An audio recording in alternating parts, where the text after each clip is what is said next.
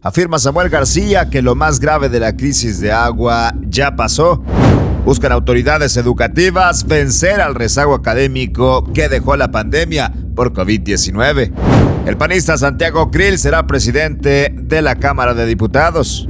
Solicita juez entrega de acuerdo de seguridad nacional para el tren Maya.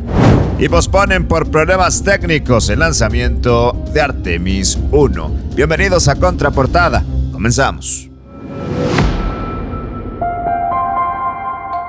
Qué gusto saludarte en esta mañana de martes 30 de agosto con la información más relevante del día y arrancamos con temas locales porque durante la sesión mensual de la Mesa de Colaboración Metropolitana, el gobernador Samuel García afirmó que ya ha pasado el momento más difícil de la crisis hídrica en Nuevo León Detalló que la entidad se ha visto beneficiada por los avances de la obra del Cuchillo 2, la mayor disponibilidad de agua en las presas, pozos, pipas y la llegada de lluvias en el estado.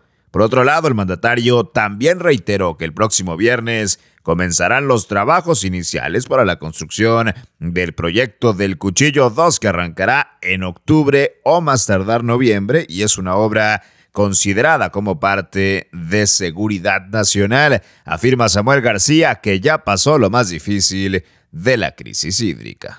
Y más de un millón de alumnos regresaron a clases presenciales, así lo informó la titular de la Secretaría de Educación, Sofía Leticia Morales, que exhortó a que se implementen iniciativas que busquen abatir el rezago académico que ocasionaron anteriormente las clases virtuales.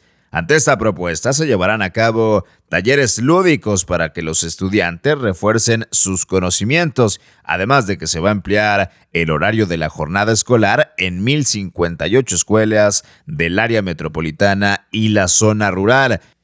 El gobierno de Nuevo León mencionó que este año un 35% del presupuesto será destinado a la educación y a la primera infancia. Exhortarán a vencer el rezago académico que dejó el COVID-19.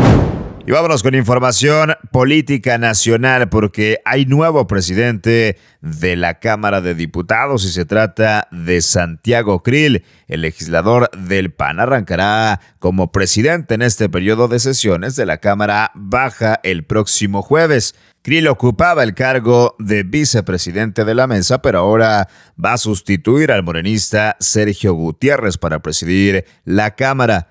Hay que recordar que Gutiérrez ha convocado la realización de una sesión preparatoria para el día de mañana. Será Santiago Krill, presidente de la Cámara de Diputados.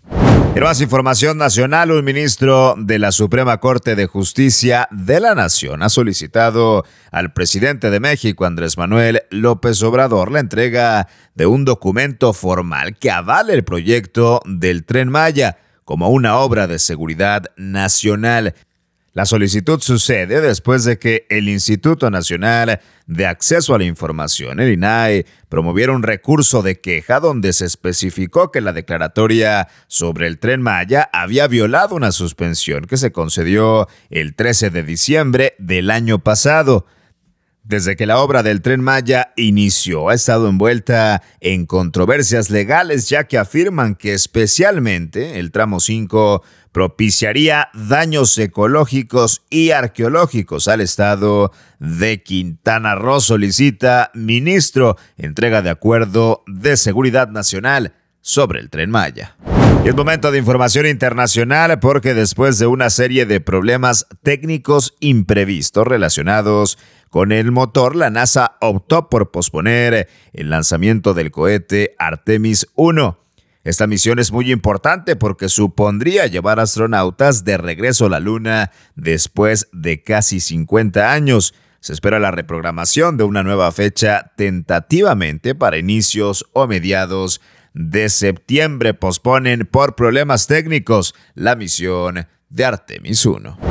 Hasta aquí la información más importante de este martes 30 de agosto. Yo soy César Ulloa, arroba César Ulloa G y esto es Contraportada por Altavoz MX, la información más relevante de Monterrey, México y el mundo, todos los días aquí en nuestra multiplataforma. Excelente día.